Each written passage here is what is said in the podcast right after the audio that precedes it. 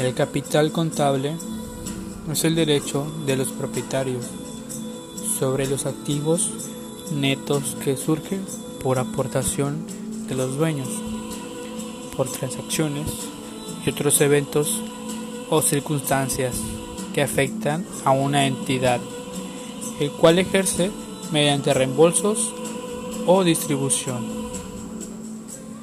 La presentación en los estados financieros se hace generalmente con el detalle de los conceptos que integra el capital contable, mostrando en primer lugar los conceptos que forman el capital contribuido, seguido de los que integran el capital ganado. Cuando un estado financiero es actualizado por la pérdida del poder adquisitivo de la moneda, la Comisión de Principios de Contabilidad, en su tercer documento de adecuaciones, señala dos opciones.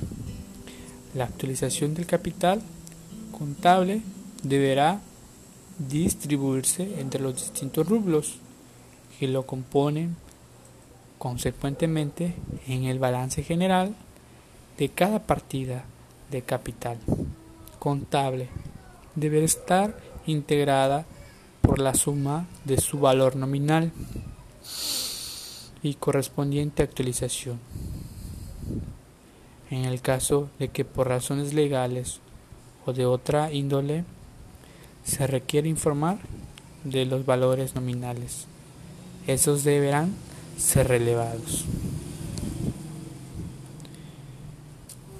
La clasificación del capital contable es uno de los conceptos que más importancia tiene cuando se trata de generar los estados financieros, que como se sabe, esos documentos se generan para tener un panorama sobre la situación financiera del negocio y así poder tomar las mejores decisiones.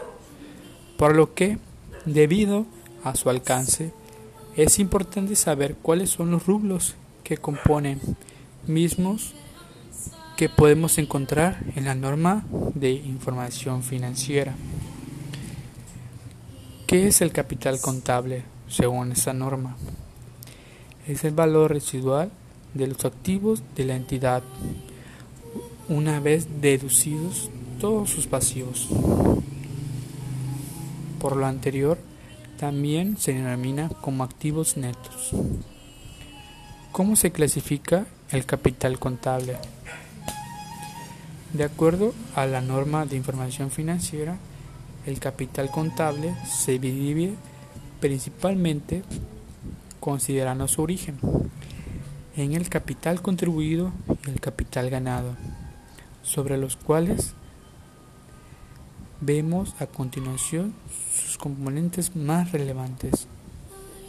Capital contribuido se conforma por capital social, instrumentos financieros que pueden ser ordinarios, preferentes, con voto limitado o con sin extensiones de valor nominal, con dividendos mínimos acumulativos al portador, nominativos, etc. Aportaciones en especies reconocidas a valor razonable de los activos aportados o de pasivos asumidos por el accionista. Aportación para futuros aumentos de capital debe reconocerse así siempre que no se permita su devolución que tenga un rendimiento fijo hasta su capitalización. Primas en emisión de acciones importes que exceden a los valores nominales de los accionistas. Ese capital debe reconocerse por el valor razonable del monto aportado a la entidad y no debe modificarse por cambios en el valor razonable de los instrumentos financieros que representan el capital, ya que dichos cambios solo afectan a los tenedores. El capital ganado se conforma por el saldo neto acumulado, ya sea de las utilidades o pérdidas netas, considerando los saldos de las utilidades o pérdidas acumuladas, las reservas de capital, asignación de los capital y las utilidades para un fin específico. Otro resultado integral acumulado de acuerdo a la norma de información financiera, el capital. En este sentido, cabe mencionar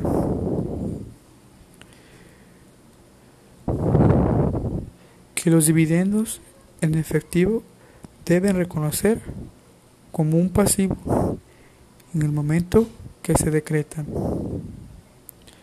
afectando utilidades acumuladas, así como respectivos impuestos. Y los dividendos preferentemente deben reconocer también como pasivo.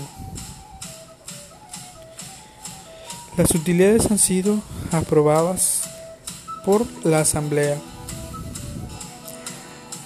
Absorción de pérdidas por propietarios. Si esta absorción es mediante efectivos o bienes o asumidos pasivos, los importantes deben considerarse como una reducción de partida acumulada.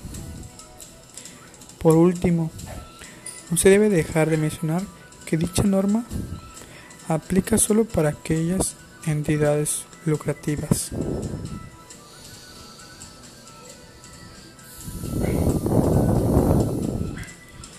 Lo anterior es parte de lo que se puede encontrar en la norma de información financiera del capital, que, como se comentó al principio, contiene una de las partes impredecibles para la generación de la información financiera. Hablaremos de su importancia dentro del ciclo financiero a largo plazo.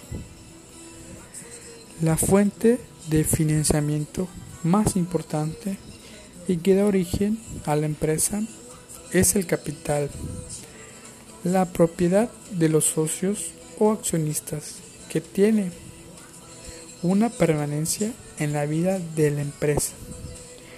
El capital representa en la estructura financiera de la empresa el total del mercado de la empresa cotizado en la bolsa de valores. El 51.6% como un porcentaje del activo total. Para conocer el significado que el capital tiene una relación de la estructura financiera de la empresa. Puede aplicarse las siguientes pruebas de solvencias. Pasivo total a capital contable pasivo total.